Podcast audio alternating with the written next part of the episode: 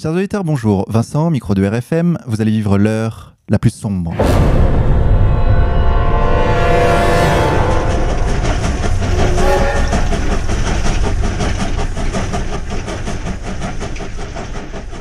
Chers auditeurs, pour cette 83e émission, nous vous proposons une émission spéciale en compagnie de Pierre Jovanovic. Pierre, bonjour à vous. Bonjour. Comment allez-vous, Pierre? Très bien. Vous revenez de Grèce? D'Athènes, très précisément. J'ai lu sur votre blog, euh, effectivement, que vous avez eu un entretien avec euh, le chef Daube dorée. d'Aube Dorée. Attention, hein, c'est un, c'est- c'est un sujet politiquement incorrect. hein. Nous allons en parler dans un instant, mais avant cela, chers auditeurs, sachez que je me trouve avec Alain Soral. Alain Soral, bonjour à vous. Bonjour à tous. Alors vous, Alain Soral, vous revenez du Havre où se déroulait l'une des étapes du Tour anniversaire ER à travers toute la France. Comment s'est passée cette étape? Eh bien, très bien, euh, comme ailleurs. Ça s'est bien passé à Perpignan, ça s'est bien passé à Nice, ça s'est bien passé à Lille, ça s'est bien passé à Lyon et ça s'est bien passé au Havre. Ce qui veut dire que dans toutes les villes de France, quelle que soit la latitude, nous avons un groupe ER, un groupe de militants motivés, euh, sympathiques. Ça, me remonte le moral après le, comment dirais-je, la- la défaite Macron. Ça m'a fait beaucoup de bien. On rappellera d'ailleurs à nos auditeurs que la prochaine étape du Tour anniversaire se déroulera à Nantes le samedi 24 juin. Tous les renseignements se trouvent sur le site d'égalité et réconciliation. Enfin, chers auditeurs, nous nous trouvons également avec Xavier de la revue Faits et Documents. Xavier, bonjour à toi. Bonjour à tous. Pierre Jovanovic, je le disais en introduction, vous revenez de Grèce, où vous avez pu vous entretenir avec le chef du parti Aube Dorée, Nikos Mikaloliakos, c'est bien comme ça qu'on prononce? Absolument. Qui sort de deux ans de prison. Mais avant de parler de cet entretien, dites-nous, Pierre, dans quelle situation se trouve la Grèce deux ans après l'élection de Tsipras?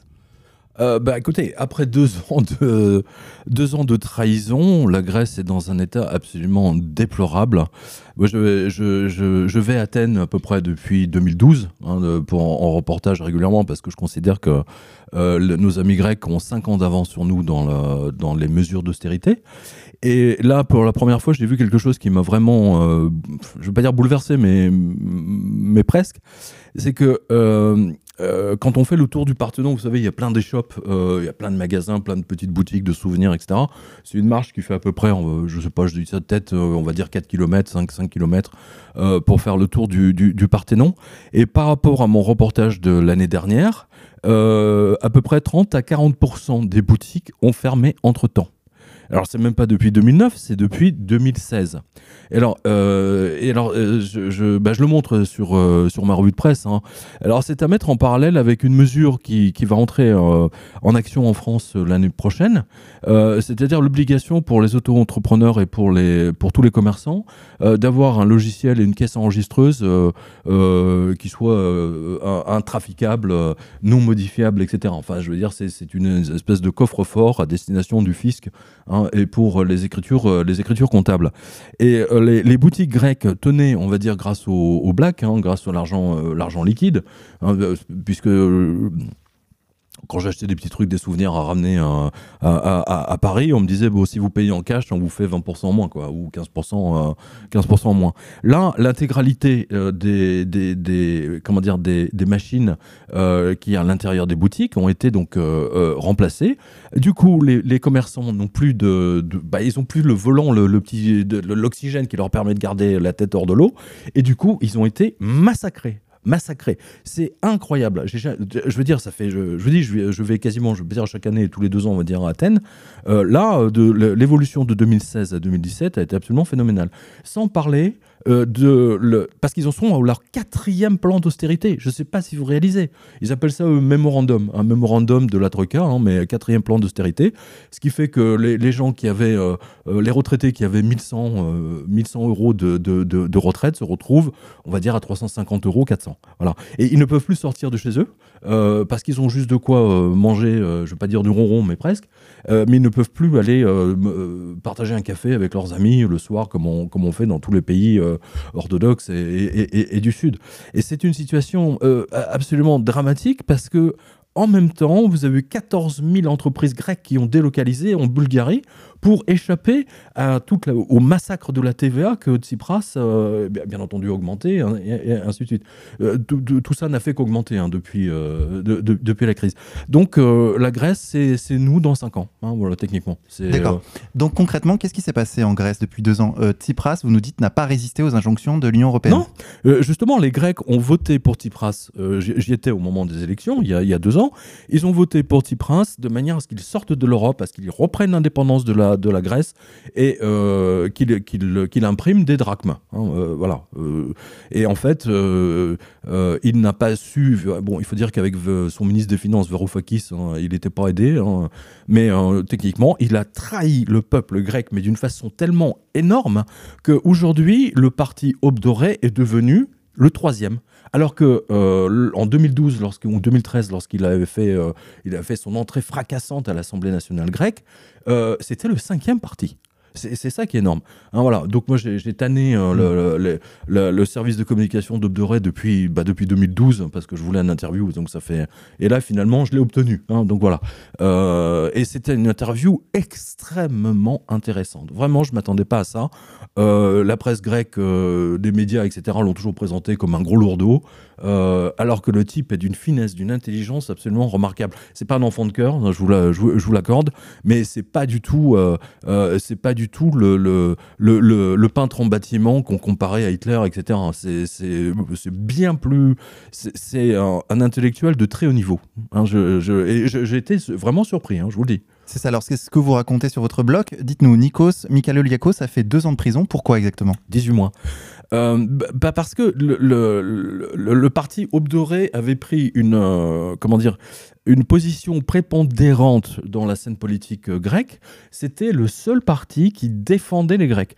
Tous les autres partis ne défendaient pas les Grecs. Ils étaient euh, plus euh, sur la ligne européenne, etc. Euh, le, le parti Obdoré, par exemple, distribuait de la nourriture euh, à tous les Grecs, etc. Ça, Ce qui leur est interdit maintenant. Et le- le- l'Assemblée, euh, les parlementaires grecs ont voté une loi spécialement pour Obdoré pour leur interdire de distribuer de la nourriture. C'est tout à fait extraordinaire. Non, mais je, je- euh, voilà. Mm. Et de- il y a eu le- cette fameuse euh, affaire euh, de euh, que j'appelle ça une affaire de couleur d'affiche, hein, tout simplement, où le, rappeur grec Antifa avait été tué par un par un membre d'O- d'Obdoré. Et donc à la suite de ça, la seule chose qui permettait au, pouvoir grec en poste de mettre, euh, de se débarrasser d'Obdoré, c'est d'accuser euh, Michael Oliakos et tous les députés d'être d'appartenir à une or- organisation criminelle parce que dans les lois qui régissent le Parlement grec, euh, c'est ce qui leur permet de les mettre en prison directement sans passer par la case immunité dipl- euh, diplomatique, euh, Parlementaire. immunité parlementaire. Euh, voilà. De- donc ils ont et aujourd'hui, moi, je, je suis revenu d'Athènes avec un scoop. hein, parce que pour les Grecs, c'était tellement évident que personne m'en a parlé. Moi, je suis tombé des nues. Euh, L'assassin qui avait reconnu, qui est un ancien membre du Parti communiste grec, hein, euh, qui était passé au le- l'assassin a été remis en liberté, bien qu'il ait reconnu qu'il ait tué le, le rappeur, hein, euh, clairement, hein, il s'en cache pas. Euh, il a été remis en liberté euh, Pour service rendu. oui, c'est ça, oui, pour service rendu. Il a été remis en liberté au bout de 30 mois. De, de- et, et euh, je me souviens, je, me revois encore, je dis, pardon, vous pouvez répéter je, je demandais à la traductrice, vous avez bien traduit là, c'est vos. Et, et j'ai posé la question à mon avocat, qui est professeur de droit euh, à l'université de, de, je sais plus de Reims, ou je- bon, enfin, moi, c'est un grand prof de droit, euh, c'est un pacha. Euh, il m'a dit, c'est un déni de justice. C'est la première chose qu'il m'a dite, un déni de justice. Donc voilà, c'est ce que j'explique effectivement dans ma revue de presse, c'est que là, on dirait que effectivement, c'est un, remerciement pour un, un- un- un service, un service rendu. Voilà. Et c'est très clair. Et j'étais choqué Il, il par ça. s'était passé la même chose en Italie avec Casapande, tu sais, où il y avait un type qui sortait de l'asile, à qui ils avaient donné un, un permis de, de, d'a- de port d'armes et qui avait, Euh, tiré, qui avait tiré sur des noirs dans- sur un marché.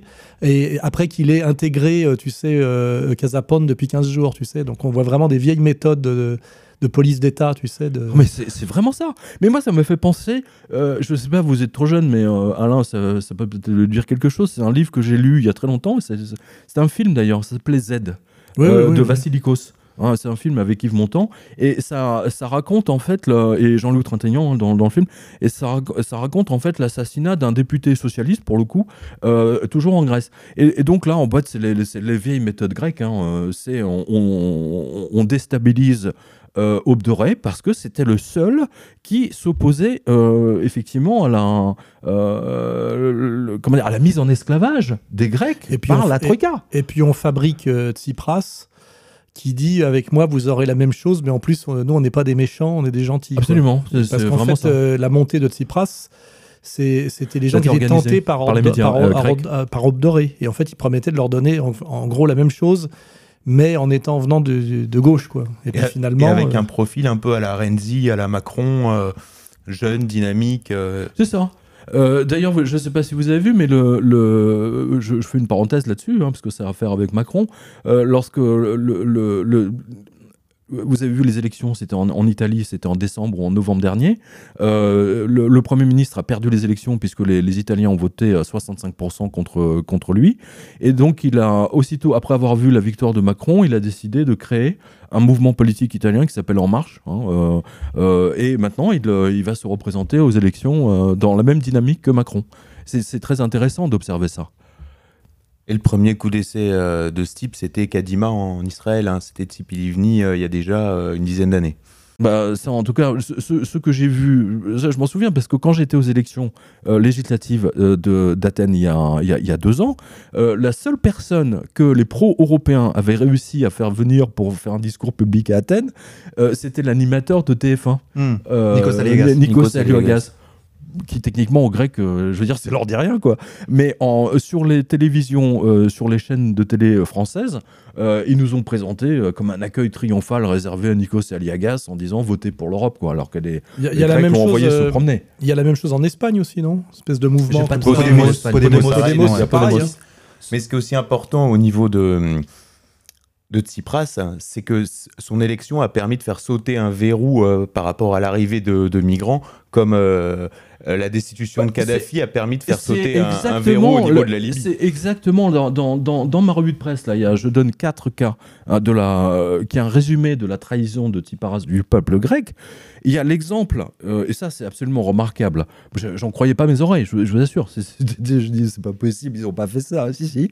Euh, et il y a après le coup d'État à Erdogan, il y a quatre. euh, alors je sais pas si c'est des policiers ou des militaires, peu importe. On va dire que c'est des officiels euh, du, gouvernement turc qui ont franchi la, frontière grecque pour demander l'asile politique. Hein, c'est l'asile politique. Et au lieu, euh, bon, vous connaissez euh, l'animosité entre Grecs et Turcs.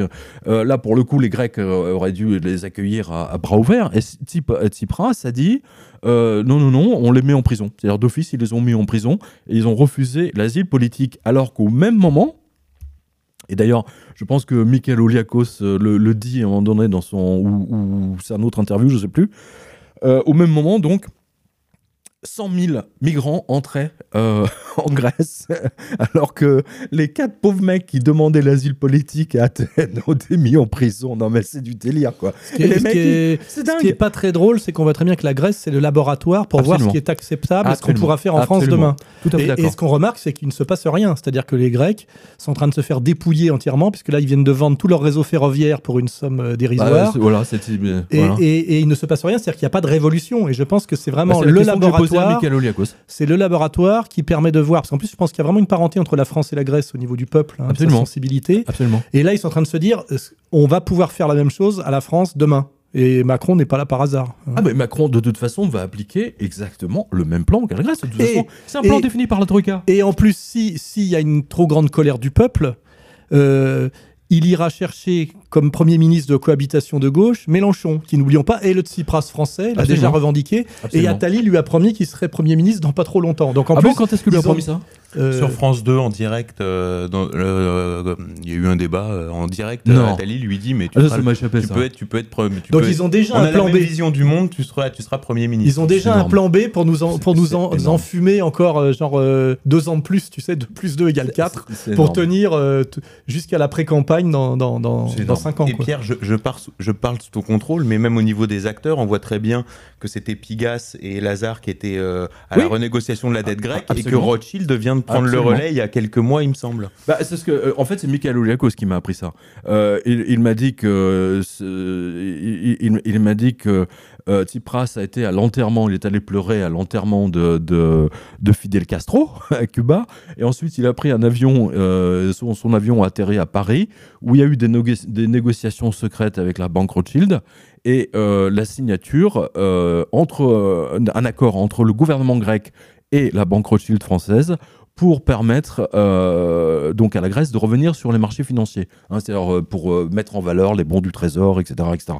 Voilà. Et, et, et Michael, c'est qui m'a appris ça. Moi, je, tombais des nuls. Là, là aussi, c'est une, une super information parce que c'est- c'est sorti de nulle part, ça. C'est vraiment il y a eu incroyable. un, un- un petit écho dans, dans les échos, justement, mais vraiment deux lignes. Oui, quoi. oui, c'est ça. Ça doit être de- deux mots et une virgule et euh, deux autres mots et un point. Alors, malgré, Ça s'appelle une mini brève. Voilà. malgré tout ce qui ressort de votre entretien avec euh, Michael Oliakos, c'est que euh, Obdoré monte en puissance, malgré cette stratégie d'emprisonnement préventif euh, du, du chef du parti. Bah, il est c'est normal que, euh, bah, de, de toute façon, je veux dire, tous les retraités là se font se font dépouiller. Hum, Vous Bon. le dites, 200 millions, euh, 200 millions d'eu- d'euros ont été pris sur, les, sur les retraites, ouais. En France. Ça- ça- de- attention, là c'est là c'est pour les, les maisons de retraite. C'est Oui. euh, un budget. Là, le, le gouvernement Macron, la première chose que les deux premières choses qu'ils ont faites, c'est je crois que c'est 2 milliards 6 pour le qu'ils ont enlevé au, ministère de, la- de- de- de la défense et 200 millions euh, pour le financement des maisons de des maisons de retraite publiques, pardon. Mm. Euh, il se passe exactement la même chose à Athènes, mais il s'est passé quelque chose déjà. Bah, simplement, c'est une information que j'avais donnée il y a à peu près 4 ans, à propos d'Athènes justement, où les, vous savez, quand vous avez des parents un peu âgés qui peuvent plus se déplacer, etc., on les ont mis dans des maisons de retraite, et comme ils ont été gravement touchés par la crise, ils ne pouvaient plus payer la maison de retraite. Donc ils ont été obligés d'aller sortir leurs parents des maisons de retraite grecques et de les emmener chez eux, ce qui détruit la, vie de couple, évi- évidemment. Enfin bon, bref, c'est- une série de, cat- de mini-catastrophes à titre personnel, les unes après les autres. Et euh, c'est ce que me dit Michael Oliakos, euh, il y a eu 6000 suicides. 6000 suicides en Grèce à cause de la crise économique. Moi, j'appelle ça un génocide économique, tout simplement. Et alors, moi, je, me- souviens du, petit reporter, là, du, grand, du petit journal là, de Canal+. Il était à Athènes en même temps que moi, et il nous a fait une grande émission de, de pleureuse sur le rappeur. euh, alors qu'en fait, c'était une histoire de, pour moi, c'était une histoire de couleur d'affiche. Et maintenant, on voit que c'est même plus une histoire de couleur d'affiche, c'est une histoire euh, télécommandée quasiment.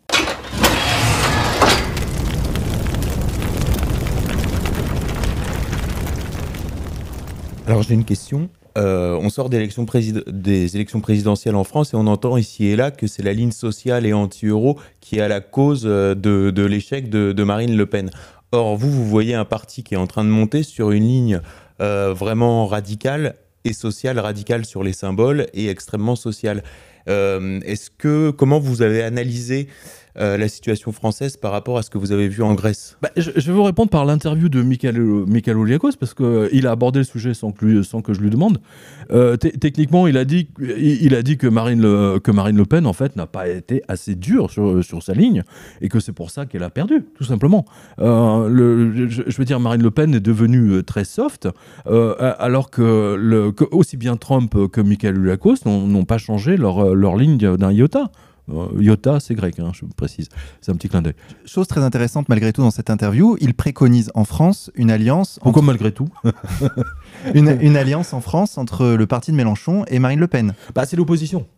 C'est- l'opposition. Ah bah, L'opposition, effectivement, aurait pu euh, freiner Macron, mais on, on sait, on sait pertinemment que Mélenchon va tout faire pour faciliter la. la- euh, enfin, il a tout fait pour En fait, faciliter. euh, on le voit d'ailleurs pendant ces On parle des hein. électeurs de Mélenchon et des électeurs de Marine Le Pen, hein, plutôt que de, de Marine Le Pen et Mélenchon. C'est quand même de fait l'addition des deux forces qui résistent euh, à la déferlante mondialiste et qui ont une conscience un peu du lien profond entre le politique, le social et l'économique. Tout à fait Hein. d'accord.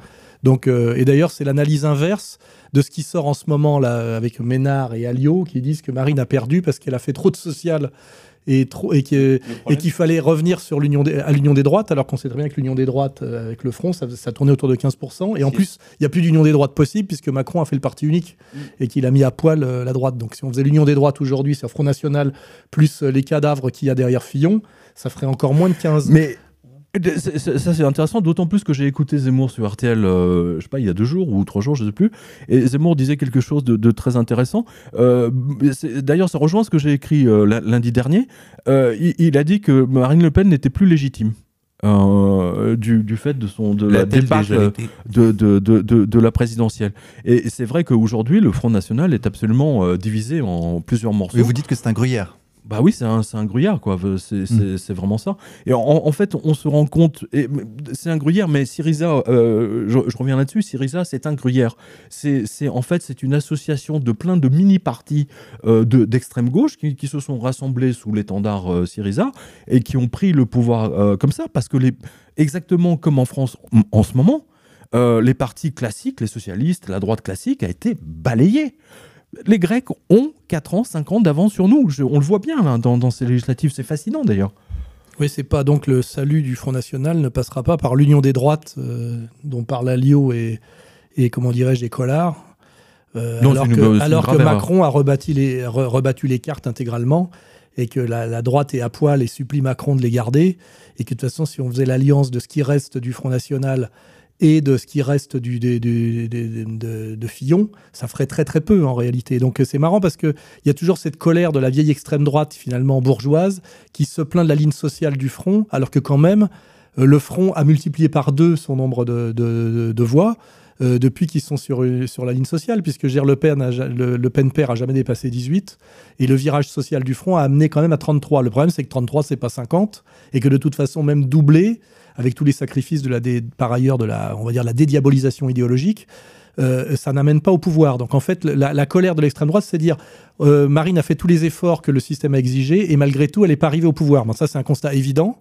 Elle a servi de sparring partner pour que, donner l'illusion que Macron avait été plébiscité avec 65, alors qu'en fait, il les gens ont assisté 66,6. Ouais, les gens ont assisté à un spectacle, quoi. Ils ont assisté à un spectacle et ils ont applaudi, genre bien joué, mais il y avait personne dans les rues. Hein. Mais ça veut dire que la, réaction de l'extrême droite en colère, c'est-à-dire on, on, devrait revenir aux fondamentaux, tu sais. Mais les fondamentaux de l'extrême droite, faut qu'ils se rappellent que quand même, c'est 2%.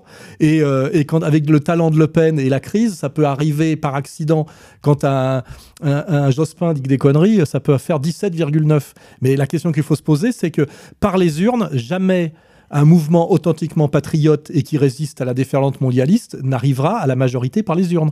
Euh, la preuve, c'est que même si Obdoré avait pu, à mon penser y arriver, ils ont tous foutu en tôle et ils en ont assassiné certains parce que tu n'en as pas parlé. Ils ont buté des types aussi. absolument, ils ont buté, deux types. C'est-à-dire qu'à un moment, il faut se poser la question que, que la démocratie électoraliste est faite scientifiquement pour que jamais les patriotes qui voudraient résister à la dictature de, de, la, de la finance ne puissent arriver au pouvoir par les urnes. C'est clair et net. Donc maintenant, il faut dire que soit on, on fait autre chose dans la vie, hein, on se retire du politique, soit on se dit que par les voies démocratiques, on ne peut au mieux que servir eh de ben, sparring partner, c'est-à-dire d'être au deuxième tour pour ne faire que 33. C'est scientifiquement fait pour ça. Mais justement, Michael Ouliakos aborde le, sujet dans, l'interview. C'est même très, très intéressant.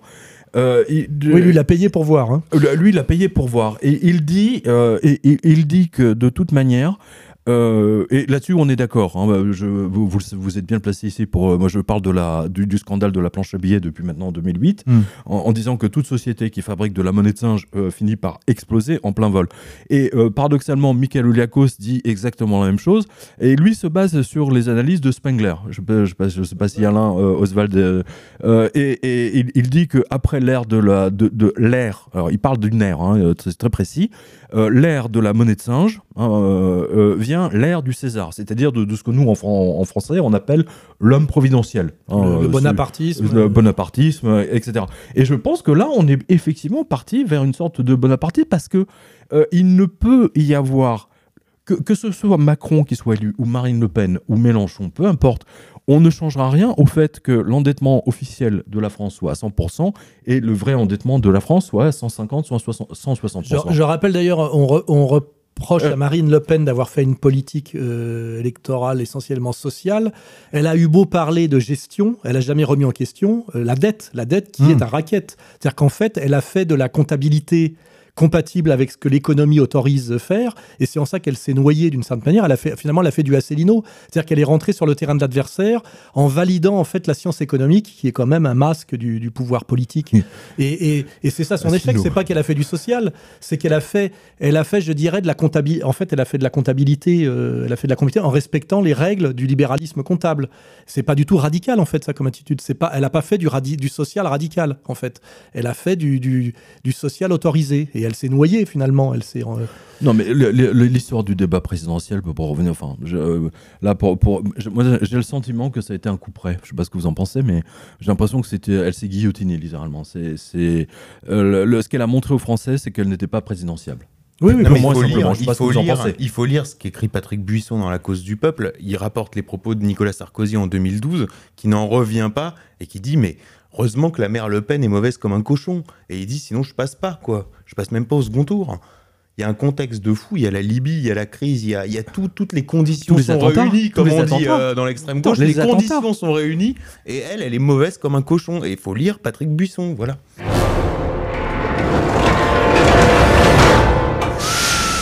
Alors malgré tout, on a BFM TV qui nous dit que la croissance va reprendre, Pierre Jovanovic. Euh, oui, bah ça c'est Nicolas Dos qui nous a expliqué ça euh, jeudi dernier. Je l'ai entendu en direct. C'est absolument extraordinaire. Alors que la Banque centrale européenne et la, euh, je veux dire, leurs prévisions sont tout à fait. Le, quand, je parle la Banque centrale, c'est Monsieur Mario Draghi qui a fait une conférence en Estonie, comme il le fait d'habitude, la grande conférence, le grand Raoult de la BCE. Et il a dit Je maintiens les taux d'intérêt à zéro. voire même négatif. C'est-à-dire que les banques. 0, 0,1, 0,25 et moins 0,40. D'accord, donc il faut expliquer à nos auditeurs ce que ça implique. C'est-à-dire que les banques. Ça implique que c'est nous qui payons. Hein. Ouais, voilà. C'est ça. ça veut dire que la crise est plus grave que jamais puisque euh, vous avez un taux d'intérêt négatif de 0, moins 0,40. Le, le, déposant comme nous subventionne Exactement. les prêts sur ses propres deniers. Euh, là, plutôt, c'est les banques qui vont être obligées de payer les déposants. Mais ça, c'est. Euh, il y a d'ailleurs une banque française qui a perdu un procès à cause du Libor. Euh, parce que les, les, les, comment dire, les gens ont demandé euh, à, ce que la banque respecte le contrat, puisque le taux d'intérêt est euh, indexé sur le Libor. Le Libor est devenu négatif, donc ils ont dit à la BNP ou à la Société Générale, je ne sais plus laquelle, bah, puisque le Libor est négatif, vous, vous nous payez maintenant. et la banque a dit évidemment non. Donc l'affaire a été portée devant les tribunaux et les banques ont perdu. Donc ça, c'est très très intéressant pour les, les mois, surtout pour septembre-octobre. Ça va être. Je, je, je, voudrais juste revenir sur sur ce qu'a dit Alain tout à l'heure à propos de l'assassinat des deux membres d'Obdoré. Oui, ils ont tué. Hein. Parce, que, parce que justement, j'ai des, des informations supplémentaires à ce sujet, puisque on, m'en a parlé. Euh, ce qui s'est passé ce jour-là, d'habitude, euh, devant les locaux d'Obdoré, il y a toujours euh, une voiture de police et à peu près trois ou quatre policiers armés jusqu'aux dents hein, pour, pour garder les, les, locaux. ce jour-là, il y avait, c'était le seul jour d'ailleurs de, de, du trimestre Hein, euh, où la voiture de police n'était pas là et les policiers n'étaient pas là. Voilà. Euh, donc euh, tout, est dit. Et d'ailleurs, il y a l'intervention d'un député d'Aube-Doré qui a pété un plomb au Parlement où il accusait le, ministère de, le ministre de l'Intérieur de collusion totale avec, pour permettre effectivement cet assassinat. C'est c'est absolument stupéfiant de voir. Moi, ce que j'ai vu en Grèce, c'est la plutocratie qui a pris le pouvoir. Quand, c'est ce que j'ai écrit, quand un soi-disant pouvoir euh, démocratique utilise des méthodes fascistes pour se débarrasser de ses opposants, c'est un pouvoir fasciste. Voilà. Et Pierre, est-ce que vous pouvez rappeler aux auditeurs qui ne connaîtraient pas euh, Obdoré quel est le CV, euh, quel est le parcours hein, justement de ce, de ce leader populiste que vous nous présentez comme un homme providentiel en puissance? Ah, je, le vois comme un homme providentiel, comme le César, on va dire, de, selon Spengler. Hein, je, euh, moi, je le vois comme ça. Hein. D'ailleurs, si vous regardez la photo sur ma revue de presse, les photos que j'ai faites dans son bureau, euh, derrière lui, il y a la couronne hein, de César. Mais c'est une couronne qui est qui est qu'on voit partout en Grèce. Hein. Mais quel est son parcours Alors, euh son parcours, est, il était surtout, il était dans le sillage des colonels. Je me souviens plus du nom. Vous retrouverez ça sur la dans, son interview. Il est de, très jeune. Il a commencé à militer effectivement à l'âge de, 17 ans. il a été toujours dans la mouvance droite, extrême extrême droite, enfin surtout anticommuniste. Hein techniquement, on pourrait dire que c'est le parcours de, euh, des, gens du GUD qui sont devenus ministres des télécoms, etc. en France. Hein, euh, grosso modo, c'est ça. Et euh, avant, il était surtout rédacteur en chef d'un journal Hein, il a, et c'est à partir de 92, hein, je, tu, tu, as l'interview, je crois, de, sous, les yeux, 92 ou 94. L'interview. Euh, oui, oui, tout à fait. Euh, c'est là où il a, il a décidé de présenter Aube pour la première fois aux législatives de 1992 et aux européennes de 1994. Et c'est à partir de là que Aube est devenu un, un mouvement euh, véritablement politique jusqu'à la fameuse comment dire, élection au Parlement européen qui a effrayé les, tous les médias grecs euh, comme euh, Marine Le Pen effrayait euh, les, médias français. C'est très très intéressant à, observer. Et il y a cette scène extraordinaire où Michael Ulakos rentre dans la scène devant les, devant les journalistes et vous avez son garde du corps qui le dit tout le monde debout, c'est le, secrétaire général de l'Aube dorée. Et alors les journalistes de, gauche ou machin, ils restent comment, mais enfin on va pas se mettre debout. et y a, on entend cette voix absolument mais debout debout, tous enfoirés.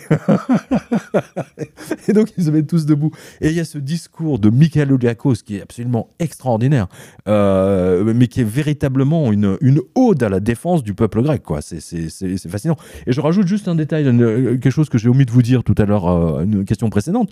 Euh, Tsipras a, a, fait voter une loi en 2014, hein, donc juste, juste après son...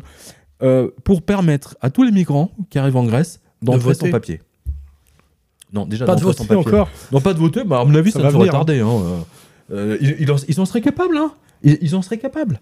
Pierre Jovanovic, il est un sujet central que vous abordez dans cet entretien avec euh, Michael Oliakos, c'est la sortie de l'euro. Alors, lui explique qu'il serait pour une sortie brutale de l'euro. Oui. Marine Le Pen, on a vu, était pour une sortie euh, douce avec une, un système à deux monnaies. Marine Le Pen se mélangeait les pinceaux, elle ne savait même pas de quoi elle parlait mm. techniquement. Voilà. C'est ça le problème. Et vous, puisque vous êtes un spécialiste des questions monétaires et financières, qu'est-ce que vous en pensez?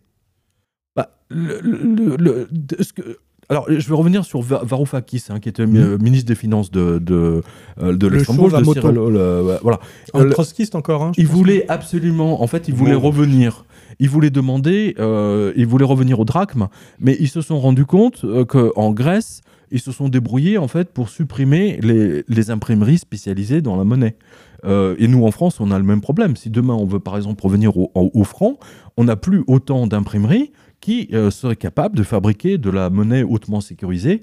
Euh, et, donc euh, Varoufakis avait même envisagé de faire imprimer la nouvelle monnaie chez les Russes. Donc, oui, sous-traité. Pour, un scandale pour les Américains, pour l'ambassade de la, pour les gens d'Assaïa à l'ambassade d'Athènes. donc c'était absolument pas possible. Et, cette sortie de, de... D'ailleurs, sincèrement, moi j'ai jamais compris pourquoi euh, Athènes était dans la, zone euro. Je veux dire, la, la Bulgarie, euh, la Croatie, euh, la Pologne ne sont pas dans, ils sont dans, l'Europe, mais ils sont pas dans la zone euro. Et ils s'en portent même très bien. c'est la destruction. Et c'est ce que dit Michael Oliakos, d'ailleurs, dans, dans l'interview. Il dit cette phrase très très forte, il dit « Je soupçonne les Américains de vouloir détruire l'Union européenne parce qu'ils s'attaquent, ils s'acharnent sur la Grèce, qui est le maillon faible de, euh, de cette euh, Union européenne et qui plus est de la zone, euh, de, euro. En, ce qui nous, de, toute façon, ça ne peut que bien se passer pour la Grèce si elle revenait au, au, drachme et pour nous au franc. La preuve, on a la Pologne. Je veux dire, la Pologne économiquement se porte à merveille. Ils ont leur monnaie, ils contrôlent leur monnaie c'est quand même très important. C'est un exemple que je donne toujours. Si vous me donnez votre porte-monnaie euh, et si vous êtes obligé de me donner la permission euh, pour vos dépenses euh, quotidiennes, bah, c'est moi qui vous contrôle en fait. Hein, voilà. à partir du moment où vous n'avez plus le contrôle de votre monnaie, vous êtes mis en esclavage. Vous êtes un, un, esclave, ni plus ni moins. Le problème, c'est que, comme on fait croire que l'économie est une science et que les gens qui prétendent pratiquer cette science sont tous des libéraux au service des néoconservateurs euh, donc du pouvoir américain. Quand Marine dit euh, je voudrais sortir de l'euro, euh, elle, répète quelque chose qui est juste, mais comme elle peut pas argumenter derrière, ils disent ça va détruire le pouvoir d'achat des, petits vieux. les gens sont terrorisés. Il y a trois experts bidons qui disent bien sûr ça va appauvrir, etc. Et c'est la, grosse arnaque de l'économie. En réalité, l'économie n'est pas une science. Si l'économie politique ça existe, mais c'est un rapport de force politique. On a fait croire depuis des décennies, on a, on a transformé l'économie politique en science économique, on a mis des mathématiques mathématique, Absolument, on a axiomatisé, et en fait, on terrorise le peuple en prétendant que c'est une science exacte. Et malheureusement, quand Marine va sur ce terrain, elle a perdu d'avance. En fait, il faut dire voilà, euh, le contrôle de la monnaie, c'est comme le contrôle des frontières, c'est le pouvoir. Est-ce que la France veut Absolument. reprendre le pouvoir sur elle-même ou pas? Et le reste, c'est de l'escroquerie. C'est ouais. de l'escroquerie, c'est du pipeau. Or, comme elle a voulu, elle a accepté, parce que ça fait partie de la soumission politiquement correcte, de parler d'économie. Dès lors que tu parles d'économie dans un rapport de force, Mais on le- touche, le- en eh plus, ben, on touche au nerf de la guerre. oui, tu, tu es face à des menteurs professionnels, avec un peuple qui n'y connaît rien, que ça intéresse pas, en plus qui veut pas en entendre trop parler parce que ça le, ça le saoule, et tu as perdu d'avance. C'est pour ça que le, le- le politiquement correct est un piège assez pervers, parce que ça te permet d'accéder aux médias à condition que tu respectes les règles. Et ces règles-là ne peuvent te, te- que te peuvent faire perdre dans chaque débat. Ah, Voilà. Alain, pour illustrer euh, les propos que tu, que tu viens de tenir, je veux dire, il y a. J'ai une preuve, mais euh, phénoménale, vous l'avez tous entendu.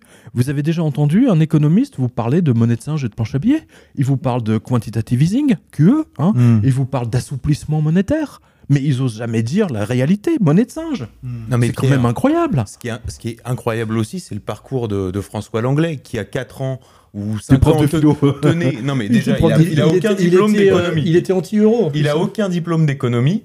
Il est parti en Chine. Bon, il parle chinois, ainsi de suite. Mais il, y a, il, y a- il- il- il a grimpé. Mais il y a Et 5 puis, ans, il, il, il tenait à peu près, Bilderberg maintenant. Il tenait à peu près le même discours que toi. Il était anti-euro, ainsi de suite, euh, anti-finance, et ainsi de suite. Il a complètement viré sa cutie et aujourd'hui, il est chef du service économique Et, de et il France vient 2. de- d'être adoubé par le, Le par Bilderberg. Bilderberg, il vient de rentrer Énorme. au siècle et ainsi de suite. Et la dernière fois que je l'ai vu, et la dernière fois que je l'ai vu dans un resto, il était avec deux putes africaines. D'accord. Il Bon. avait l'air très content. Euh, euh, à mon avis, là, t'as intérêt à faire gaffe, là, parce que là, si tu te fais un procès, tu vas le perdre. Euh, donc. euh, Ouais, je m'en fous. hein. Moi, je suis là pour dire la vérité. ouais, non, que non, tout mais ça euh, fait je pense que des des procès, t'en as déjà plein. des petites rien de plus. Je viens pour deux peu. Non, non, mais on voit bien que le type, il a accédé au confort. C'est tout. Oui, Voilà, oui, il tout a accédé fait. au Bon. confort. Euh, à la limite, sa vie privée, sa sexualité, on s'en fout, quoi. Bah, si, dire, c'est très Non, lié, parce la très gueule qu'il a, il baisse pas s'il très rallie pas le système. Voilà. C'est méchant. Ouais, c'est vrai qu'il a un côté crâne d'œuf, euh, mais, mais bon, euh, à la limite, bon, moi, ce, ce- ce qu'il fait avec son cul ne, ne- m'intéresse pas. mais les honneurs et les femmes, c'est les trois, les trois rétributions possibles de la soumission politique. Il faut, faut quand même revenir à ses fondamentaux. Un type qui résiste au système est forcément persécuté sur le terrain du pognon, euh, sur le terrain du prestige, diabolisation, et quand on est, on n'a plus de pognon qu'on diabolise, on a plus de mal à baiser des belles femmes. Donc, faut pas oublier qu'à un moment donné, pourquoi ces types se soumettent et trahissent leur, leur vue, leur vision du monde? Pour effectivement de la euh, c'est de la corruption, quoi. Je veux dire, ça parce qu'on ça leur, ça leur donne l'interview de de l'argent, du prestige et des femmes ou des petits garçons s'ils en Euh, sont. voilà, s'ils ça me rappelle sont, euh, l'interview de Varoufakis. Hein, où là, ça a fait un scandale. faut en revenir aux fondamentaux. Il y avait les photos de, de Varoufakis sur son, euh, sur son, sur son balcon euh, avec euh, la- sa femme, je veux dire, dans le confort, en train de jouer au piano, etc. Et ça avait fait un scandale à- à- absolu. Je, je veux dire, pour. moi, ça me fait penser, il y a, un, il y a un- je crois que c'est Aubigny Dorien qui avait écrit un livre Sex, Sex and Power and Sex. Alors bon, effectivement, ça rejoint ce que, ce que, vous, ce que vous dites tous les deux.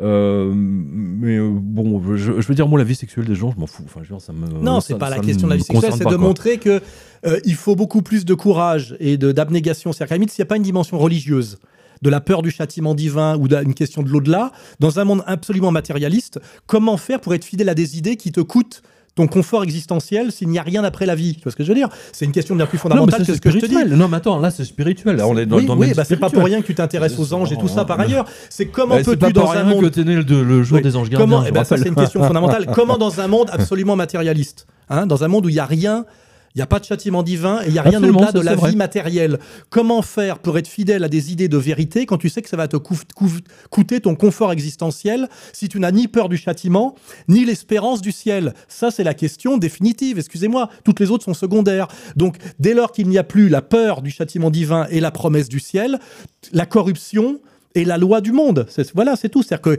qui peut résister à ça? Ceux qui croient encore à autre chose. Or, aujourd'hui, le monde ne te, ne, te, ne te pousse pas à croire, à te soumettre à Ah non, Dieu c'est le même ou l'inverse. à avoir. C'est l'inverse. C'est l'inverse. C'est de Donc, pousser à ne- effectivement, surtout ne croire en ça veut rien. dire que la trahison, Je veux dire, la, la- la puissance de la trahison et de la soumission doit être infiniment supérieure aujourd'hui que du temps de Saint Louis, hein, hein, du temps de la, du temps de la, de la France très chrétienne Mais et du règne Louis de Dieu. Même de Oui. Louis XIV. Avec euh, la quand- Renaissance, ça a dû commencer à se péter la gueule. D'ailleurs, ça donne quoi? Ça donne les Borgia, euh, ça donne euh, Venise, hein, ça donne ce qu'on appelle la Renaissance. Bah, le pas, Vatican la haute 16e corruption siècle, hein. italienne, parce qu'ils ont moins peur de Dieu. C'est ça que ça veut dire. Ils ont moins peur de Dieu, ils ont moins peur du châtiment, et ils ne croient qu'à la vie terrestre. Et ce qui rejoint d'ailleurs euh, l'éclairage qu'on donne au fait au judaïsme euh, originel, où il n'y a pas de vie après la mort. Il n'y a pas de paradis, ouais. Il n'y a pas de paradis. Là, je, je, je reviens à de l'essentiel. Comment peut-on tenir euh, ce, ce, ce- ce combat de vérité quand on sait que ça va te coûter l'argent, les honneurs et les femmes? À un moment donné, soit tu es masochiste, soit tu dois croire euh, à, à quelque chose qui a au-delà, euh, donc la spiritualité. On- on tu dois croire à Dieu, c'est-à-dire à- à- à- au ciel et au châtiment. Si tu ne crois plus au ciel et au châtiment, tu ne peux pas tenir. Or, une société qui te dit le ciel et le châtiment, c'est de la blague, il n'y a que euh, la vie terrestre et le confort terrestre, c'est un monde de soumission au mal. hein, voilà. Et là, on voit bien, ça s'appelle le règne du diable, le c'est maître de la terre. D'ailleurs, c'est l'illustration d'un livre qu'on a publié au Jardin des Livres.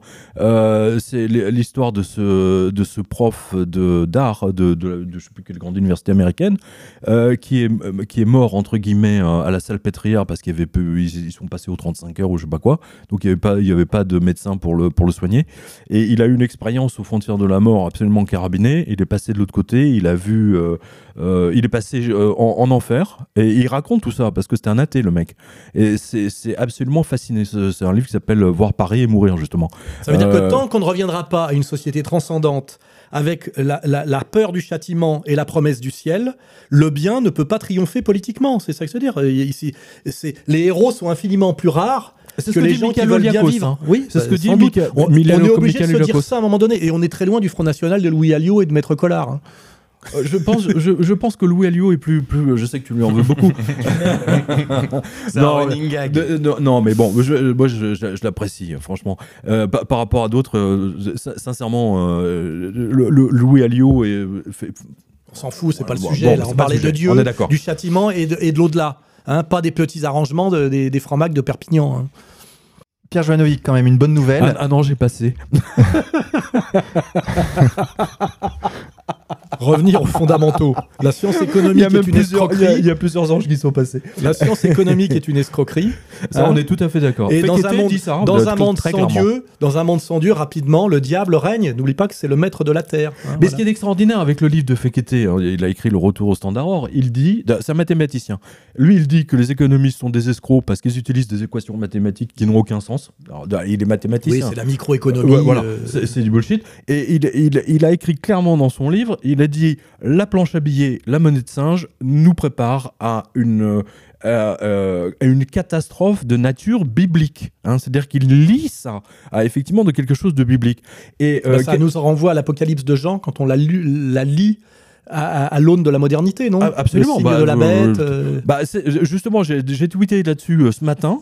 Euh, je sais plus parce que quelqu'un de avait parlé de, euh, de, de, de ton livre, là, Comprendre l'Empire. Et, et justement, j'avais retweeté en disant absolument, c'est un, un excellent livre. Et en plus, on l'a publié en même temps. 777 et ou je, crois que c'est- je crois que c'est- c'est- qu'ils sont sortis en 2011, même temps.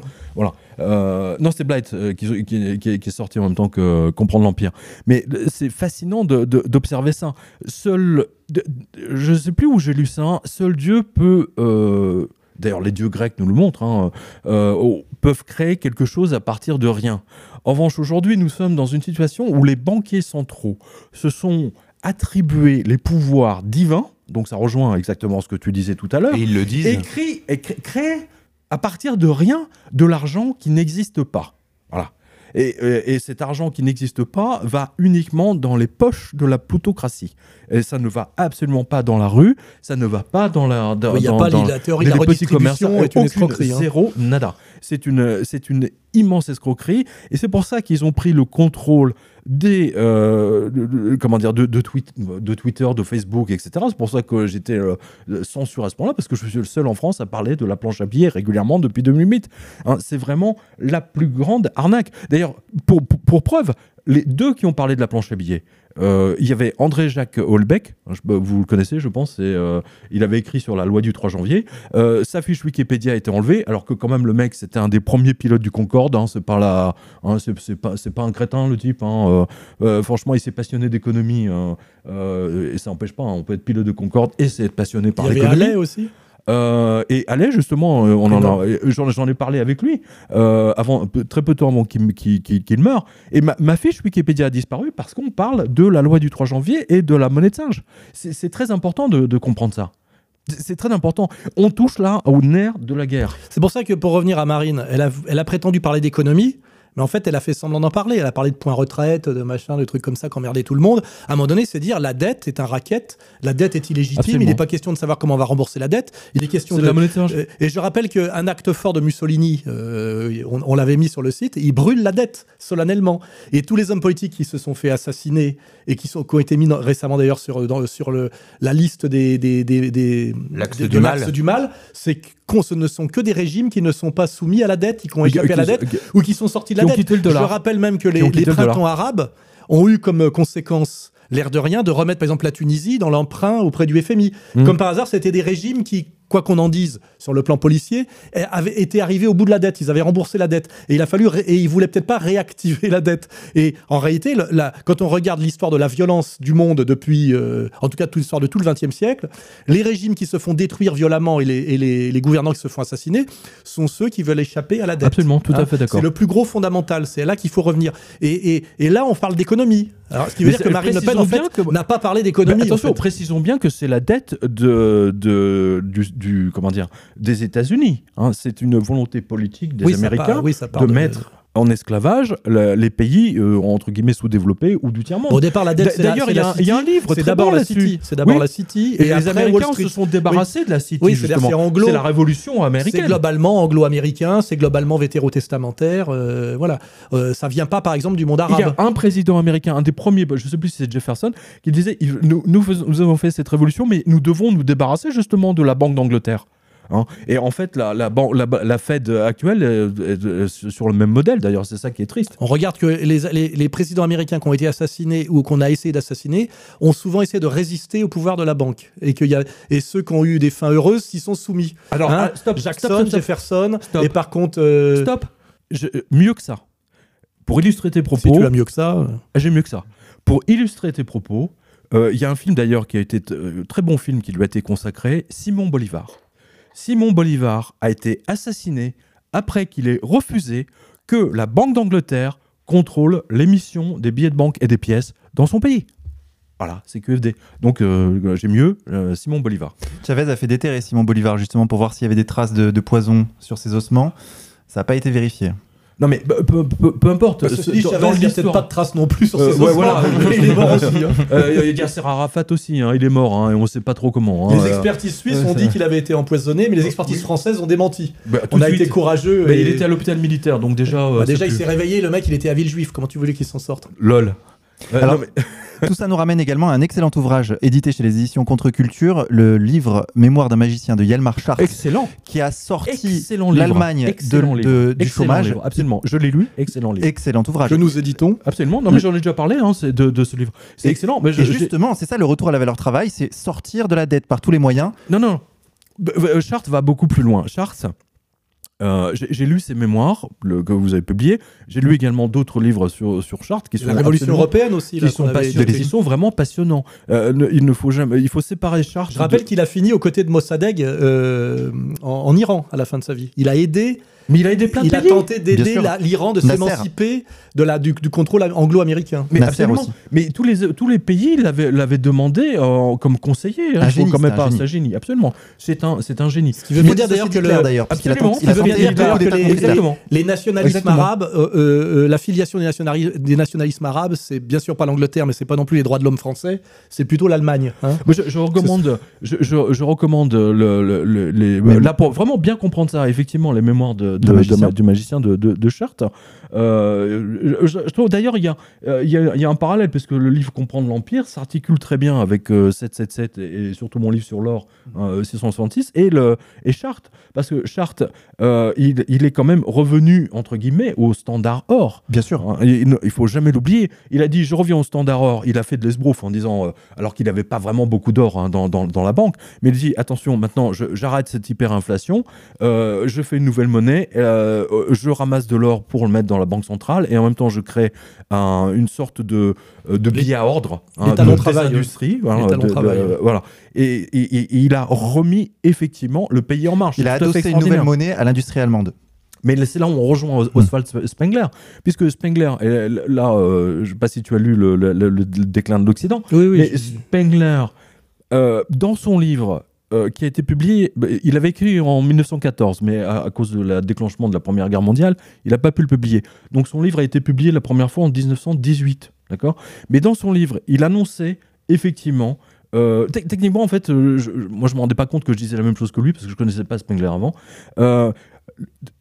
Comment dire, tout pays qui fonctionne avec de la planche à billets va à sa destruction et appelle un César. Et c'est exactement ce qu'il a dit pour l'Allemagne.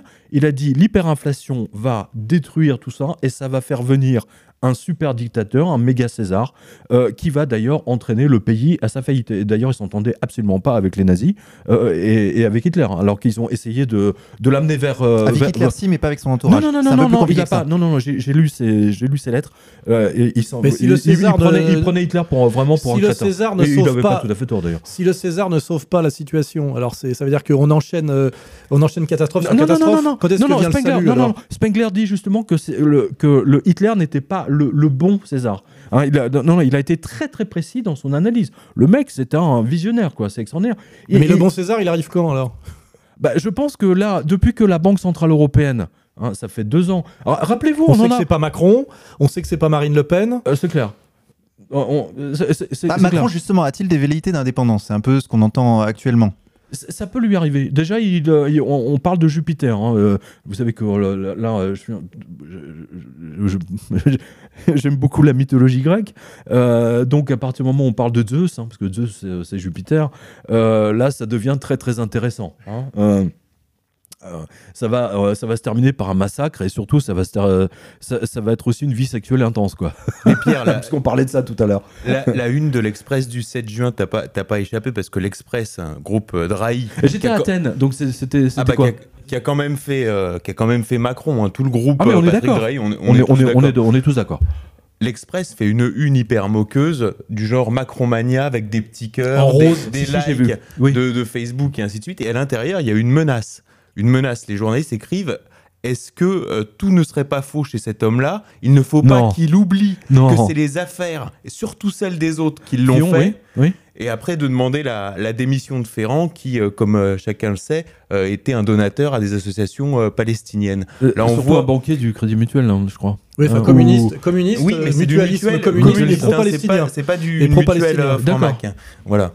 Et euh, c'est intéressant. Et on voit dans les nominations quelques velléités d'indépendance. On voit euh, au, au- au Quai d'Orsay, euh, la DGSE, on voit le retour des, des Chiraciens, on voit le, retour d'une. Voilà. euh, Moi, sincèrement, j'espère vraiment que Macron prenne son, son indépendance vis-à-vis. Et c'est fort possible. Je, crois que c'est dans une bi- biographie qui était sur Chirac, qui était très intéressant. Quand on doit trop quelque chose à quelqu'un, on finit par l'ignorer et le détruire. Et il, il est fort possible, fort probable, je sais pas ce que tu en Ce penses. n'est pas arrivé à Chirac en tout cas, cette, euh, Non, ce non, miracle. Euh, si, si, quand même dans le genre. euh, euh, mais, sur mais- les détails. mais là, en tout cas, clairement, euh, clairement, Macron peut se libérer de ça serait Drahi. une sorte de divine de- surprise. Ouais, Hein oui, ça serait une divine. sur- je- et je ne serais pas surpris que cela arrive, cela dit. Je, je vous le dis mais il sincèrement. le hein. dit, il dit, il dit qu'il entend des voix, il se prend pour Jeanne d'Arc. euh, Enfin, il, il pense vraiment avoir un destin. Est-ce qu'il n'a pas des velléités d'indépendance? Comment Écoutez, s'il entend la voix de son ange gardien, Voilà. tout va bien, finalement. Et puis, et puis, Tout bon, va bien. Enfin. Jusqu'à preuve du contraire, c'est quand même un goy. Jusqu'à preuve du contraire. ouais, bien vu. Malgré Euh, tout, vous l'avez rappelé tout à l'heure, Pierre Genovic, son mandat a commencé par un dépeçage de la France et notamment de l'armée et des, et des retraités, des maisons de retraite. en fait, ça c'est au niveau des pépettes. hein. Il a, euh, quand les caisses sont vides, euh, il n'a pas le choix. hein. Euh, Donc, voilà, il on fait comme ils la vont- Grèce. hein. Là, ils sont partis pour vendre les aéroports de Paris. Alors, il a déjà vendu celui de Ah, Nice et celui de. Lyon euh, Mais quand les- il les- était à Mais très bonne à Bercy. observation. Les Grecs en 2009, la première chose qu'ils ont commencé à faire, 2009-2010, hein, je vous donne ça de tête, euh, la première chose, c'est privatisation de l'aéroport, le grand aéroport d'Athènes. Hein, voilà. Et qu'est- qu'est-ce qu'ils ont fait ensuite les, On les- a les- même à les Grecs Dunkerque. Ils ont les- commencé les- à vendre leurs îles, les plages. Et puis, il va falloir surveiller le port du Havre, avec euh, voir Oui, si oui, on va oui. pas être dans une situation un peu à l'algérienne. On va faire venir des, des travailleurs euh, chinois avec une, extra, une extraterritorialité du droit euh, social chinois. C'est ce qu'ils veulent faire Et les au Pirée, dockers, les dockers qui, C'est ce vrai, veulent les faire au dockers français sont trop Bon, payés. enfin, avec le docker, Docker, à mon avis, ça, ça risque de. Ça coûte. Hein, oui, des mais gros bras. euh, est-ce que les dockers à vrai vont pas, et, en À général, mon vont avis, pas l'avoir dans, le- chance. dans le baba? Là, pour le coup, L'autre grand chantier naval, là où, on- où il y a le carnet de commande est plein, euh, on est en train de passer sous contrôle italien, ou je sais pas quoi. C'est-à-dire qu'aujourd'hui, un- euh, ou MSX. c'est-à-dire que lui, il dit oui, mais il y a de l'emploi, il y a les carnets de commande, et puis on dit oui, mais d'accord, mais c'est plus français. Voilà, c'est un peu. le chantage, il est un peu là, quoi. Si vous voulez que l'emploi existe encore en France, il faut accepter que la France soit vendue. euh, Au- Aujourd'hui, la Grèce est contrôlée par l'Allemagne. La plupart des grandes entreprises euh, allemandes sont présentes en Grèce. Euh, Siemens, le, géant Siemens, a été pris la main dans le sac en, en faisant de la corruption sur tous les syndicalistes d'extrême gauche grecs. Pour que euh, le gouvernement grec achète des, des, euh, des, des tramways ou des, des wagons euh, qui, qui sont fabriqués par, par, par Siemens.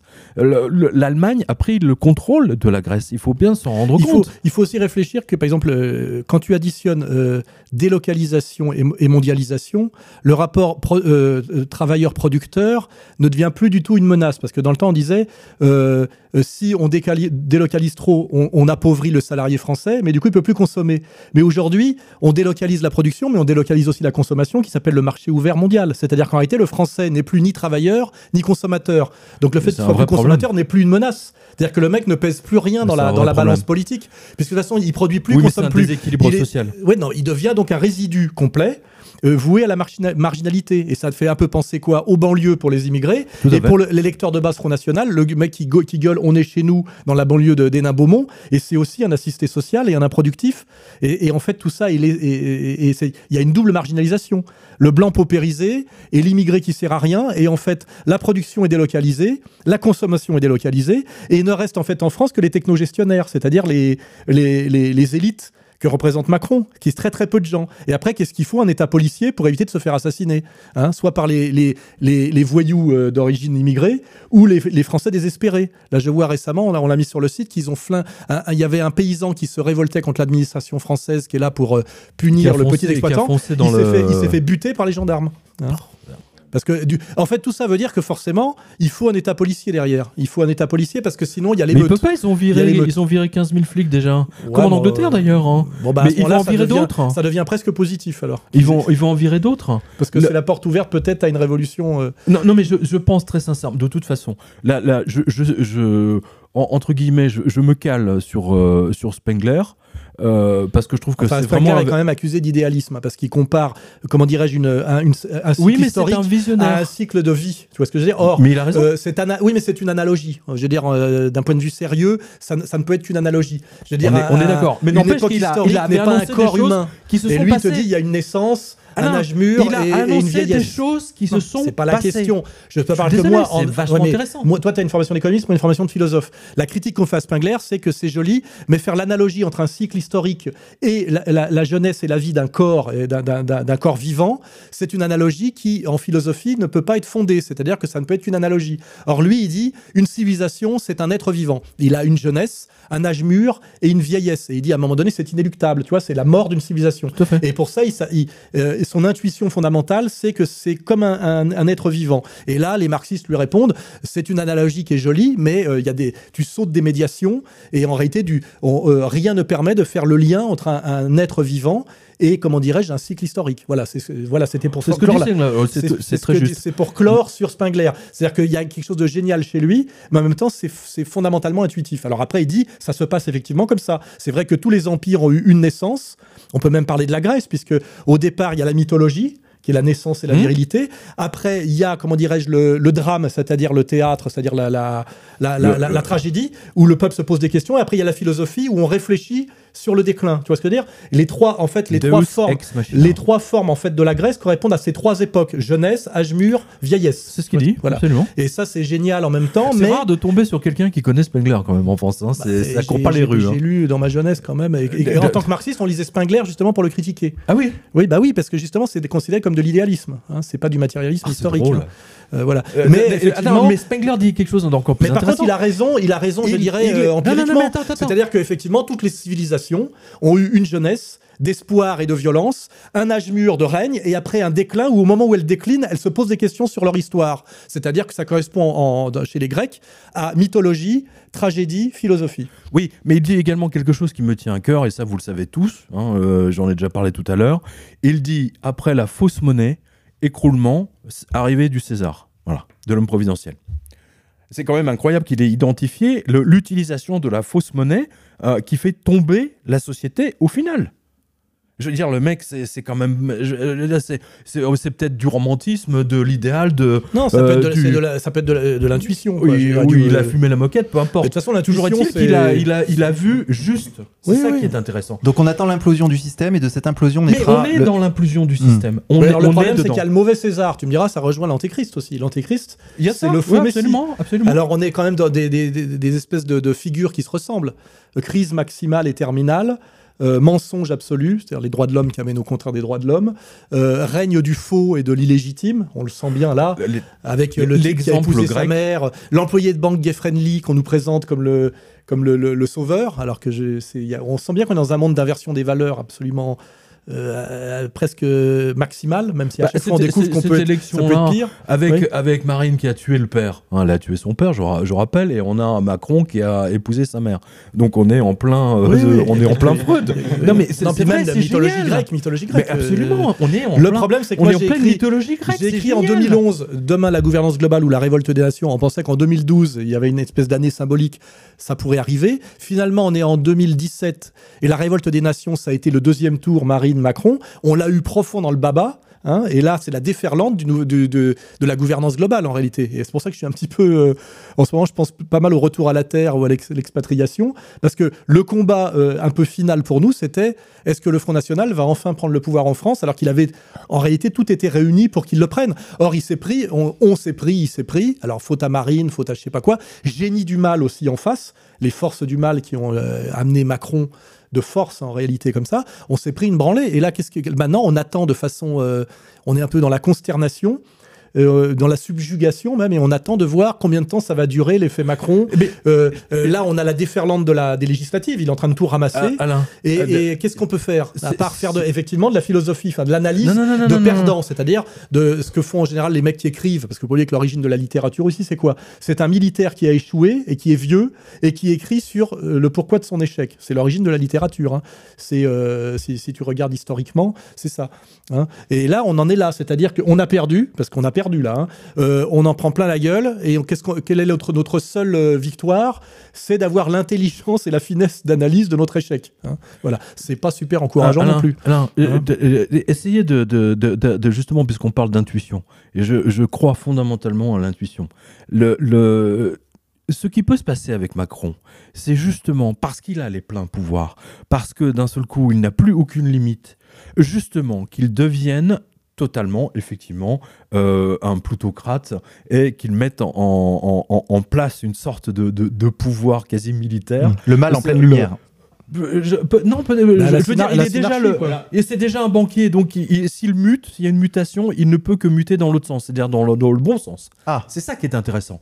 Moi, je, je- je- Oui, mais ça, c'est ce qu'on appelle le, le- le- le despote éclairé. C'est ce que c'est dont je parle depuis des Ah, années. On me rend compte que chaque fois qu'il y a un sursaut positif pour le peuple, éclairé, ça devient, ça c'est un pouvoir fort avec l'amour de son peuple. hein. Non, mais c'est très Le reste n'a intéressant. jamais marché. Et hein. toi qui viens de rencontrer le, le leader d'Aube Dorée, tu vois bien aussi qu'une politique, ça s'incarne physiquement. Et là, tu Ah, vois clairement. bien qu'entre Macron et lui, il y a un monde quand clairement, même. clairement. C'est Il fait deux choses différentes. petit homme un peu trapu. euh, Non, non, en fait, c'est parce qu'il est aussi large que. Ah, il est, aussi- ah, il est, il est grand. C'est vraiment Ah un lutteur. Ah oui, C'est- C'est d'accord. vraiment que un lutteur. Quand tu vois par exemple ce qu'il nous a fait. il a des épaules aussi larges que. Quand on s'est foutu de la gueule de Macron, c'était pourquoi C'était sur ses meetings. Il est nul en meeting. Quand Il est- est mauvais, on pas, est d'accord. Mais par contre, il est très bon en face à face télévisuel et en négociation euh, d'homme à homme, Bah, c'est-à-dire. c'est ce qu'il a appris à la banque oui, voilà, c'est ça. Et en fait, le monde télévisuel aujourd'hui euh, du met face-à-face. plus l'accent sur le face-à-face Absolument. télévisuel sans aucun recul, alors que comme tribun, comme tribun populiste, il est, Il est pas bon. il est ridicule.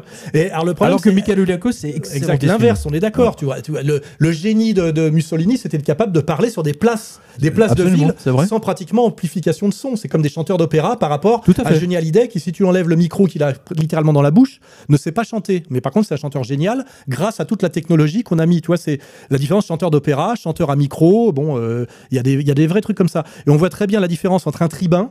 Un type qui est capable de soulever des foules comme Fidel Castro, comme Chavez, face à réellement une Même foule physique, une foule physique réelle, oui, De Gaulle, euh, quand- qui rentre dans Paris, libéré, etc. Et un mec comme Macron qui ne peut pas exister sans la télé et sans cette, euh, ce truc qui est un artifice qui est le face-à-face. C'est-à-dire, on, on, on met deux personnes dans une pièce et ils parlent l'un euh, l'un collé à l'autre. À quel moment on va revenir à de la vraie politique c'est-à-dire où, on est- où les types sont obligés d'exister dans la rue face à, face à un peuple, euh, je dirais, en colère, au bord de l'explosion. Or, tout le système est fait pour que ça n'existe pas. D'ailleurs, son, euh, comment dirais-je, son investiture, là, euh, euh, qui était devant la Grande Pyramide, Oui. c'était un, un tout petit périmètre. Un tout petit périmètre en réalité. Ils n'ont pas tenté de Ah, le mettre place petit, de la clair. Concorde. Tu vois, c'est des. pe- Donc tout est triché. Tu vois, les types sont Avec, avec le symbole du dollar derrière lui, c'était génial. ça, ouais, la pyramide, Ah, l'œil, etc. Mais tout ça, c'est que tant qu'on n'en viendra pas à de la vraie politique, avec un peuple au bord de l'émeute, dans la rue, avec un type qui fait face physiquement à ce peuple, pour l'instant, rien ne peut arriver de sérieux, puisque même, je dis, même Macron peut être crédible. Voilà. Alors qu'on voit bien que dans ces meetings, on avait, même derrière lui, les gens ric- ricanaient. T'avais des petites gamines, elles ricanaient presque quand il se mettait à hurler avec sa petite voix de fausset défoncée à la cocaïne. Et c'est là où on voyait sa réalité en réalité. Je crois que c'est une citation de Flaubert qui dit Je ne comprends rien à la politique sauf l'émeute. C'est-à-dire qu'un banquier Rothschild avec son chéquier, il peut tout faire sauf arrêter des balles. Le problème, c'est que pour l'instant, euh, personne ne lui tire dessus. Bah, avec un chéquier, tu peux acheter les balles surtout. Ouais, ouais, mais quand tu vois, les, les- les oligarques C'est ce que russes. dit Oliakos Bah dans, répondre. dans l'interview Je vais d'ailleurs. te hein. répondre à ça. Les oligarques russes, quand ils ont dépecé la Russie, quel a été leur problème De sécuriser leur prédation face aux mafieux? Aux mafieux qui étaient la déstructuration de la société. Dans ce. Et pourquoi ils ont appelé Poutine? Parce que Poutine contrôlait la police, l'armée et le FSB. Absolument. Et c'était Monsieur, me- euh, on vous donne les clés de l'armurerie, sécurisez-nous. On a volé la Russie, mais maintenant, on se fait braquer par des voyous sanguinaires, des Tchétchènes, etc. Et, Poutine, et dès lors qu'on lui a donné les clés de l'armurerie, il a dit, il les a tous mis au tapin. Il a envoyé Kondorkovski euh, euh, euh, cou- coudre des moufles en Sibérie. Donc, à un moment donné, quand tu, avec les, avec les chéquiers, tu peux acheter des fusils. Mais tu peux, ne peux pas empêcher les fusils à un moment donné de décider de te tirer dessus. Parce que tu n'as pas et le fusil. Le fusil, c'est pas toi qui le tiens.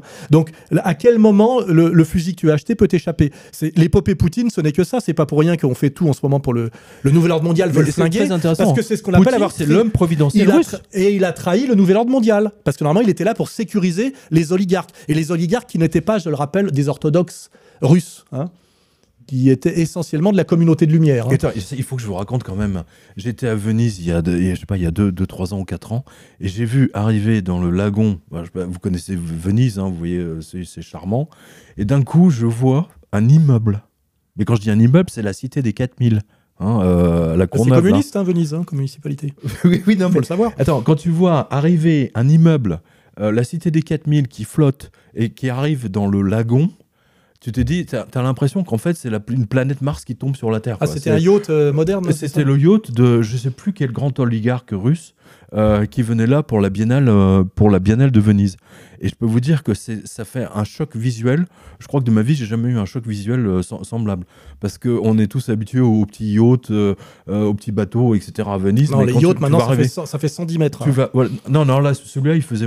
Enfin, c'était immense, quoi. Il y, a eu, y a eu une c'était un surenchère. immeuble de 8 étages ou 10 Depuis étages. 20 ans, depuis 20 ans, ça c'est un sujet auquel il faut s'intéresser, la surenchère des yachts privés.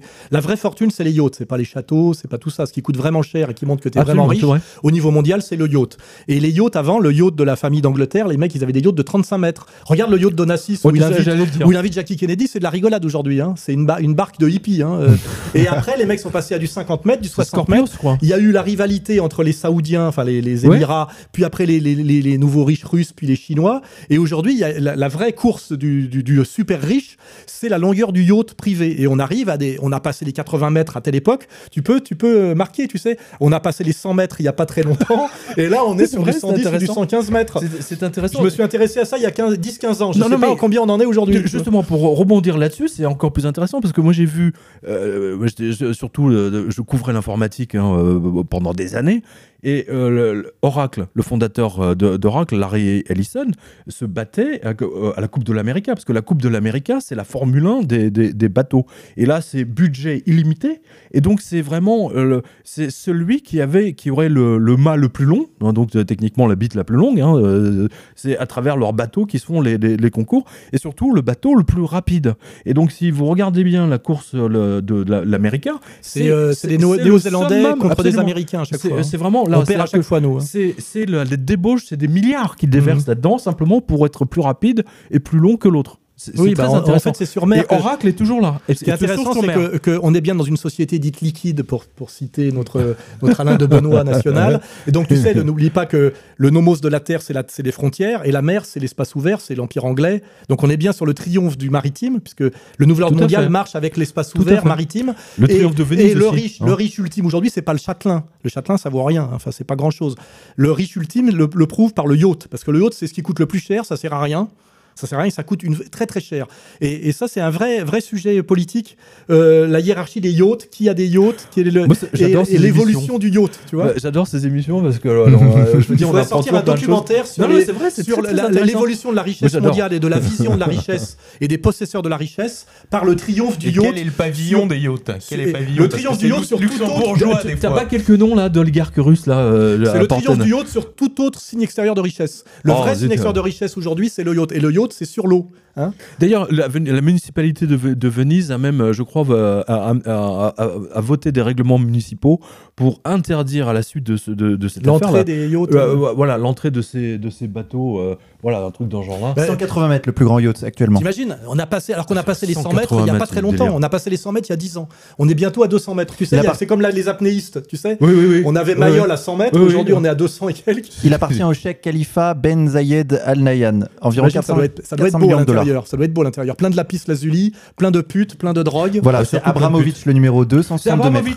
C'était Abramovich, voilà. Oui, qui s'est fait virer par. euh, Euh, voilà, c'était Poutine, Abramovich qui était à Venise à ce moment-là. hein. 162 mètres, il a lui? C'est le Euh, meilleur 162 copain de. Kushner en plus de. Non mais attends, tu vois arriver ce, ce bateau, ce yacht de 160, c'est plus un bateau, c'est un immeuble.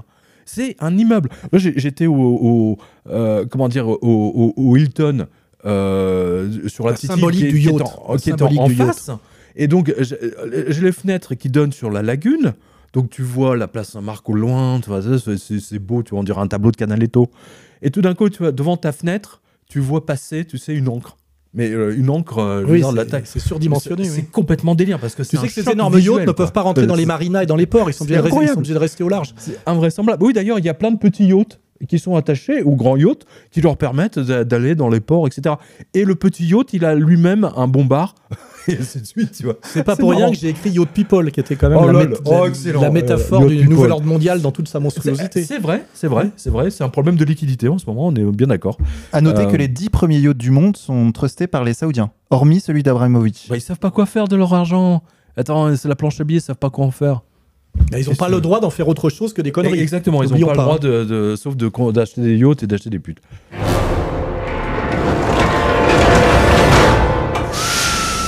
Jovanovic, on rappellera à nos auditeurs qu'ils peuvent retrouver votre revue de presse internationale sur votre site, un site qui regorge d'informations, hein, nous le recommandons vivement, www.jovanovic.com, Quotidien.com.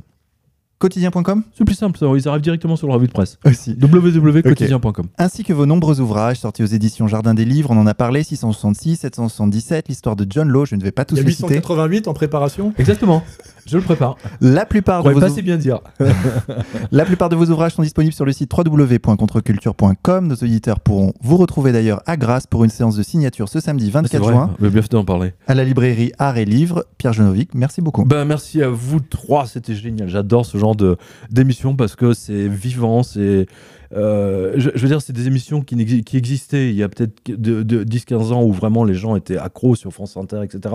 Et puis maintenant, c'est euh, euh, bah, merci à ces radios d'exister. Bah, écoutez, Pierre, Bah, vous êtes vous. le bienvenu sur RFM. Merci à vous. Alain Merci, Alain. Soral, merci à vous également. merci à vous également d'être passé dans l'heure la plus sombre. Nos auditeurs peuvent bien sûr vous retrouver sur le site Égalité Réconciliation dans notamment un nouveau format de vidéo. Soral a presque toujours raison qui va sortir bientôt. Est-ce que pouvez-vous nous en dire euh, quelques mots? Oui, alors euh, j'arrête les, les Soral Répond, qui étaient d'énormes euh, paquets de 5 heures avec énormément de post-production, mais qui, de, qui euh, mon, mon, mon monteur et mon, euh, mon, mon Oui, bah, il mettait 4 Ah, jours, c'est ça euh, mon documentaliste a failli mourir pratiquement parce que c'est des, des mois et des mois de- d'enfermement. Donc là, je veux pas le pousser trop loin. Je sais qu'il atteint une limite physique. Et puis aussi, on était, on prenait, du- on était obligé d'être assez décalé par rapport à l'actualité tellement il fallait de temps. Donc en fait, c'est un peu d'une encyclopédie, c'est des archives. Et puis euh, j'ai fait euh, Soral euh, vite Soral vite euh, pendant les élections, qui était un petit format rapide sans post-production, qui marchait bien. très bien, ouais. Et là, je, je fais qui un, atteint un- quasiment 300 000 vues. hein. C'est Ouais, énorme. ouais. C'est énorme. Et puis on a soutenu le Front National de, de Marine Le Pen jusqu'au bout, hein, malgré, malgré tout. hein. On a Je fait le boulot. que, On- que, que tu as soutenu Lou- Louis Alliot. quand Non, mais malgré Louis Alliot, malgré Louis Alliot, j'ai soutenu. euh, le- le- C'est-à-dire, que je sais hiérarchiser les ennemis principaux, les ennemis secondaires, pour citer du, du Carl Schmitt. Hein, voilà. Et euh, ce qui n'est pas le cas de tout le monde, hein. notamment, c'est pas le cas d'Alliot. Euh, et donc euh, on, va faire, un, on, sort un format un peu intermédiaire entre le Soral vite sans post-prod et le, et le Soral répond avec euh, genre 4 heures de post-prod tous les 3 mois. Ça va s'appeler Soral a presque toujours raison parce qu'il faut quand même euh, pas exagérer. Disons que je me trompe peut-être un peu moins que les autres. Hein. Et euh, ça sera un format intermédiaire. On est dans le, dans le 52 minutes. Euh, qui, qui sortirait tous les mois, voilà. hein. Et, Bah, ça, et on va bien, et on va lancer, euh, on va en profiter pour lancer un financement participatif puisqu'on a déjà lancé le tien et que ça marche bien. Qui sera complémentaire donc euh, de celui des reportages. Voilà, parce que là on est sur euh, les reportages, c'est le in vivo, c'est à l'extérieur, et là on est sur les archivistes et les, et les monteurs, hein, donc le, le travail de studio. hein. et donc on lance un deuxième financement participatif qui est pour moi et mes archivistes et mes monteurs, hein, qui- parce qu'il y a c'est un gros boulot qu'on ne voit jamais Ah, ça, c'est un très très gros boulot. et euh. ingrat parce Ça, que je sais, sur- sur la revue de ingrat presse parce qu'on peut même pas draguer des meufs, on est enfermé toute la journée. Euh, donc on lance, un, un- on, on arrête avec l'ancien appel aux dons que je faisais euh, permanent sur le site avec ma gueule en, d'ailleurs que m'a repris Mélenchon, tu sais, en, en prisonnier, en politique, c'est-à-dire en déporté politique, parce qu'il n'y avait pas, comme vous le savez, que les étoiles. Il y avait aussi le triangle rose, euh, il y avait, il y avait les, les asociaux, les apatrides, les, il y avait bien d'autres gens, les droits communs, oui, il y avait bien d'autres gens que ceux qui ont le monopole aujourd'hui de la pleurniche sur le sujet.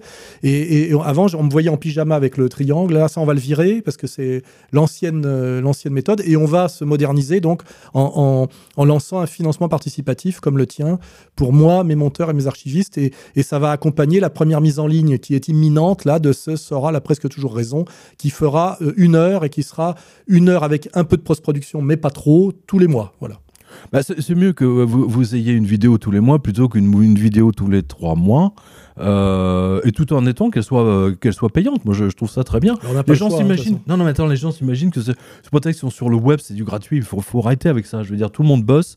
Euh, tout, tout Bah là, toi, il y a un loyer à énergie, payer, bah, euh, il y a des les gens qui Mais travaillent évidemment. sont payés, parce que Euh, si on paye pas les gens, Je, veux dire, franchement, 2 euros, euh, je sais plus combien, c'est un euro, 2 deux, deux euros. oui, c'est deux. Euh, voilà, je veux dire, c'est pas la mer à boire, si j'ose dire, euh, puisqu'on parlait d'yacht. Eh bien, nous suivrons tout cela avec intérêt. Xavier, on se retrouve la semaine prochaine pour un nouveau numéro de l'heure la plus sombre. À la semaine prochaine. Et pe- peut-être une petite pub pour fait documents. Oui, faitdocument.com et puis vous pouvez nous retrouver à la librairie Facta euh, au début de la rue de Clichy. Voilà. à Paris. À Paris. Quand- 17ème, je crois. Non, 9e. 9e Neuvième. Trinité. Le quartier de Ah, Johnny d'accord. Hallyday et de Jacques Dutronc. D'accord, je sais pas. Quant à nous, chers auditeurs, n'hésitez pas à partager cette vidéo sur les réseaux sociaux et nous allons nous quitter en musique sur les notes de Siren. Son album Iter Animae est disponible sur le site www.contreculture.com. Nous allons écouter le titre Intérieur. Bonne écoute à tous et à la semaine prochaine.